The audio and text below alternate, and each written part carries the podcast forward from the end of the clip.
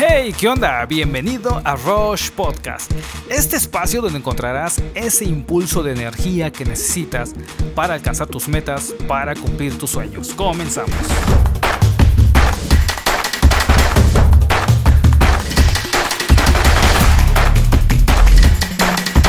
En el capítulo anterior hablamos de el tema del principio número 6 del libro Neurooratoria de Jürgen Klarik, que es tu estilo. Hoy vamos a abordar el principio número 7 y habla acerca de tus errores.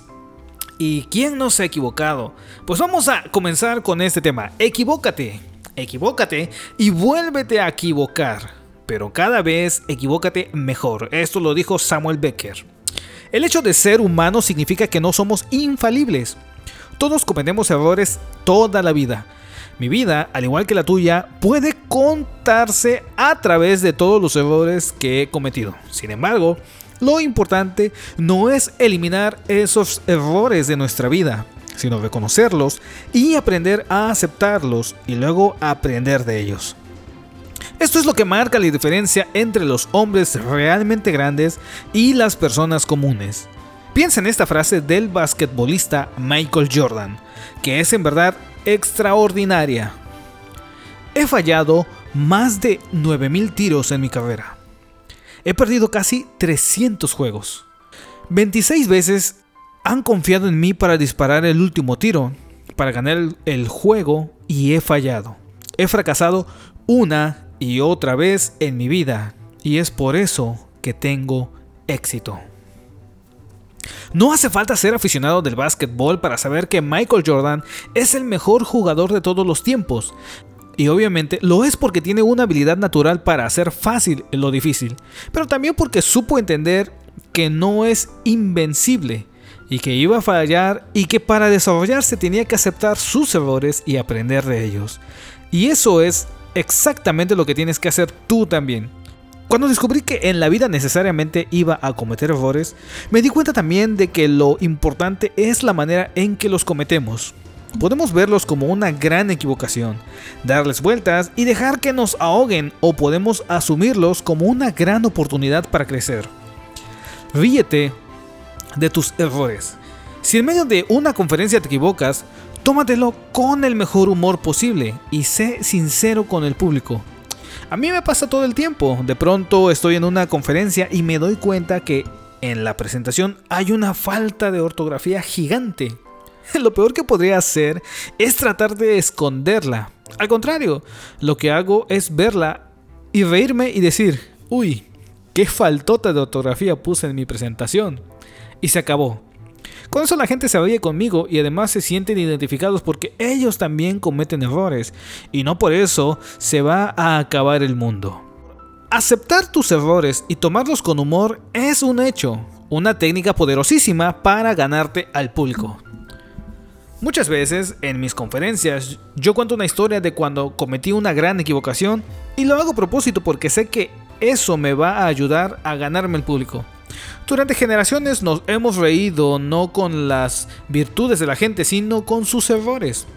Eso me lo recordó un artículo de Elvira Lindo, publicado en El País, que me compartió una amiga luego de una charla en que le hablé de lo potente que resulta saber reírse de uno mismo. Lindo habla del placer en poner todos los posibles defectos encima de la mesa de discreción y hurgar en ellos. Y añade que siempre hay algo mórbido en hacer de uno mismo motivo de risa. Nos recuerda que a lo largo de la historia el humor se construye con los defectos, no con las virtudes. Por eso en el teatro clásico, el gracioso es el que se lleva alguna hostia por malicioso, el que sale escaldado, pero a fin de cuentas el que se lleva las risas del público. El gracioso pues trabaja con sus defectos. Por si eso no fuera suficiente conveniente, debes considerar que está demostrado que quienes tienen la capacidad de reírse de sí mismos siempre gozan de mejor salud. De hecho, He descubierto que son nuestros propios errores los que nos hacen entrañables. No es sorprendente entonces que muchas de las personas más sabias que han pasado por esta tierra hayan pronunciado frases muy interesantes sobre lo que significa equivocarse y los beneficios que se puede sacar de ello. Albert Einstein, por ejemplo, dijo, los que nunca han cometido errores es porque nunca han intentado hacer cosas nuevas y diferentes. Y una de mis frases favoritas del escritor y poeta italiano Arturo Graf tiene que ver con lo mismo. Son más instructivos los errores de los grandes intelectos que las verdades de los mediocres. El fracaso es la oportunidad de comenzar de nuevo, pero con más inteligencia. Henry Ford. Decálogo de los errores más frecuentes al hablar en público. Después de revisar una larga lista de errores que suelen cometerse al hablar en público, logré identificar los 10 más frecuentes y te los presento aquí. Número 1. Quedarse en blanco. Este es uno de los errores más temidos al hablar en público, pero aunque es una situación bastante incómoda, resulta completamente normal que a causa de los nervios se pierda el hilo de lo que se está diciendo. Y es normal porque ante el estrés, el sistema nervioso entra en un estado de alerta que está asociado a las situaciones de peligro. En este momento todo tu cuerpo reacciona para moverse con rapidez y escapar del daño, lo que inhibe el razonamiento creativo. En tus glándulas suprarrenales se segregan glucocorticoides, hormonas que interfieren en el funcionamiento del hipocampo, que es precisamente la parte del cerebro que dirige los recuerdos que pueden ser expresados verbalmente. Los efectos de los glucocorticoides no desaparecen de inmediato, por lo que es recomendable detenerte durante unos segundos. Luego podrás continuar con tu exposición. No pasa nada si te saltas uno de los temas y vas directamente al siguiente punto.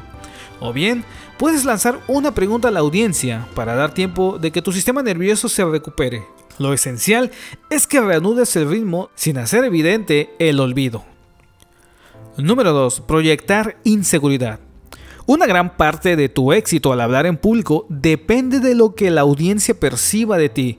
Si divagas o dudas, transmites inseguridad y aunque sepas de lo que estás hablando, puede parecer que no es así. Para ganar seguridad es necesario que prepares tu conferencia tanto como sea posible. Lograr seguridad en el escenario no es cuestión de suerte, sino de práctica. Se recomienda que por cada minuto que hables hayas trabajado al menos 7 minutos. Número 3. Ausencia de historia. Exponer una serie de datos no va a permitirte conectar con tu público, al contrario, solo lograrás aburrirlo. Por eso debes organizar los datos para sustentar lo que quieres decir y crear en torno a ellos una historia intensa que te permita conectar con tu público. Por ejemplo, hay una charla TED de Sebastián Wernicke, bioinformático y consultor corporativo, que si bien presenta una serie de datos, los sistematiza para comunicar con una gran idea. Identificar cuáles son las charlas que han tenido mayor poder de captar la atención del público y qué características son las que más aprecia la gente en una presentación. Este caso sirve para darte cuenta de cómo puedes construir una gran historia a partir de una larga serie de datos. Número 4. Falta o exceso de tiempo. Si hay algo que causa nerviosismo es que se te acabe el tiempo de la presentación o al contrario, que te sobre tiempo. Para calcular el tiempo te recomiendo que si ensayas, cronometres tus tiempos y recuerda que en la realidad tu exposición durará aproximadamente entre 25 y 50% más que cuando estés practicando, así que tómalo en cuenta. Número 5. Leer más de 5 líneas. Si has escrito una maravillosa presentación y estás dispuesto a leerla, recuerda que no hay nada más aburrido y menos profesional que un expositor que lee frente al público. Porque este pensará que sería mejor haber leído en internet todo lo que estás diciendo. Si necesitas un apoyo, quizá convenga tener una tarjeta donde hayas escrito un esquema general. Pero esto debe ser solo un mapa mental, que con un simple vistazo te recuerde el eje de tu discurso y que te ayude a sentirte seguro. Número 6. Ir muy rápido o muy lento. Si hablas muy rápido, cualquier cosa que digas perderá impacto, mientras que si lo haces lento, transmitirás mucha más seguridad, confianza y experiencia. Las pausas son fundamentales, llaman la atención del público y reflejan que tienes confianza y tranquilidad. Ir un poco lento también te da oportunidad de que el público asimile y se conecte con tu idea. Además de que te permite formular tu siguiente idea y ser más fluido y natural. Número 7. Mala dicción. Tu dicción no debe ser perfecta. La mía no lo es. Sin embargo, la audiencia debe poder entenderte. En mi experiencia como orador sé que hay palabras que te pueden resultar complicadas. Esto sucede porque no estamos acostumbrados a vocalizar ni a adoptar correctamente la abertura de la boca al decir cada vocal. Si tú sueles trabarte al hablar, intenta practicar con trabalenguas. No importa la velocidad, sino que cada palabra se entienda. Número 8. Hacerte el chistoso. Con mucha frecuencia se aconseja contar algún chiste o anécdota simpática para hacer más amena una exposición. Sin embargo, esto depende mucho de tu personalidad. Recuerda que es mejor tener un sentido del humor natural sin forzar un comentario gracioso que no resultará efectivo ni tendrá impacto en el público. Número 9. Hablar sin emoción. Si el tema del que vas a hablar no te causa entusiasmo, deberías pensar si te conviene hablar de eso. Porque exponer sin emoción es un error que puede ser la consecuencia inevitable de haber dado la misma presentación más de 10 veces en los últimos meses, pero que lo único que logra es no conectar ni enganchar al público.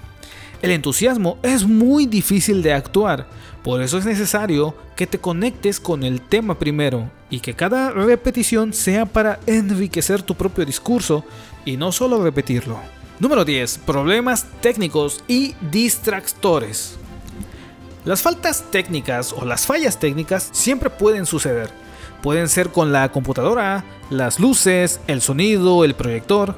Sin embargo, hay otras cosas que pueden ser un problema los distractores, como una puerta ruidosa, un aire acondicionado defectuoso. Para minimizar la posibilidad de que ocurran estos inconvenientes, es preferible llegar con suficiente tiempo de antelación a donde será la exposición y verificar las condiciones técnicas, organizativas y espaciales. Así como tener un respaldo extra de tu presentación de PowerPoint, no depender de la conexión a Internet y observar hacia el escenario para darte cuenta de cómo te verá el público e identificar posibles distractores. La ciencia detrás de los errores. Experiencia es el nombre que damos a nuestras equivocaciones. Oscar Wilde. Todos cometemos errores y, como te podrás imaginar, hay bastantes estudios científicos que han analizado las razones por las que nos pasa y sobre todo ¿Por qué es que nos pasa tan seguido y por qué muchas veces repetimos los mismos errores una y otra vez? Lo divertido es que las conclusiones a las que llegaron estos estudios no son exactamente las que uno podría imaginarse, aunque sí son muy buenas para entender por qué lo ideal es reírnos de nuestras propias fallas en lugar de agobiarnos por ellas, por la simple razón de que nunca vamos a ser capaces de arreglarlas todas y de hecho, es muy posible que sigamos repitiéndolas hasta el final de nuestros días.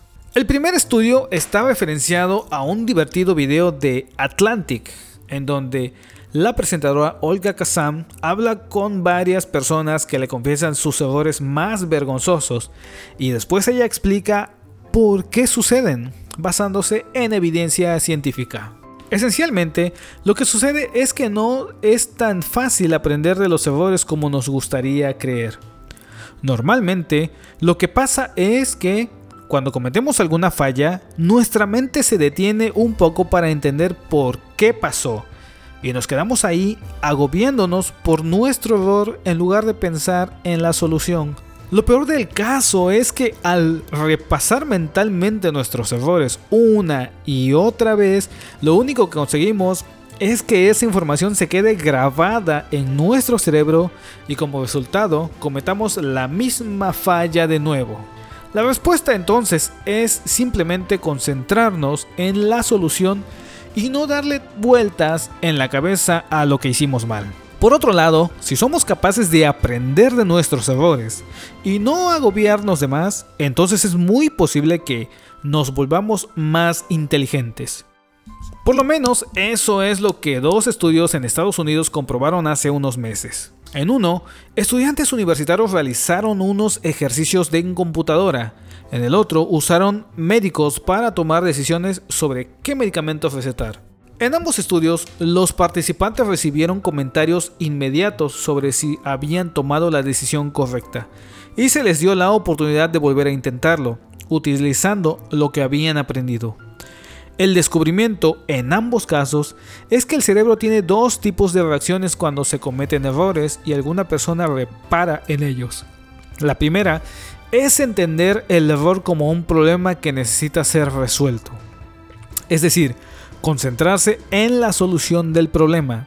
Y, en consecuencia, el cerebro mejora la atención cuando tiene que tomar una nueva decisión. En estos casos, los resultados suelen ser mucho mejores.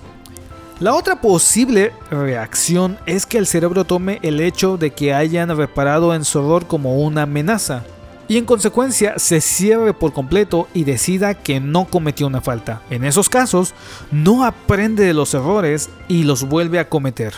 Este es el caso de muchos políticos, por ejemplo, cuando claramente se equivocan en alguna decisión y alguien les hace notar lo que hacen es insistir en que tuvieron razón e incluso cambian la manera en que se presentan y los hechos, todo con el fin de que la percepción que la gente tiene de ellos sea distinta. Lo mismo sucede con las personas que son narcisistas. Lo más interesante es que todo eso se relaciona con la percepción que tiene la gente de la inteligencia en general. Si creen que es un atributo que puede ser entrenado y aumentado con el duro trabajo, entonces aprenderán más fácil de sus errores. Mientras que si consideran que uno nace inteligente o tonto, entonces les cuesta más trabajo ese aprendizaje. Y además hubo otro descubrimiento curioso. En el estudio de los médicos, aquellos que tenían más experiencia y una mejor imagen de sí mismos aprendieron menos de sus errores. En general, la conclusión de los estudios es que si cometemos un error, no hay que caer en pánico ni detenerse demasiado a pensar en lo que pasó, sino tomarlo como un aprendizaje. Y bueno, entender que siempre vamos a seguir cometiendo errores, por lo que debemos ser capaces de reírnos de ellos. El éxito es un maestro pobre. Aprendemos el máximo sobre nosotros cuando nos equivocamos. Por eso no teman a equivocarse. Equivocarse es parte del proceso del éxito. No se puede tener éxito sin fracasar. Roberto Kiyosaki. Y hasta aquí este capítulo número 7 que habla acerca de tus errores del libro Neurooratoria escrito por Jürgen Klarik. Recuerda que si te gustó el libro te dejo el enlace ahí abajo para que lo puedas comprar en la tienda oficial y también te invito a que te suscribas para que puedas disfrutar de todos los temas, capítulos o principios de este libro y de este podcast. Nos vemos en el siguiente episodio. Chao.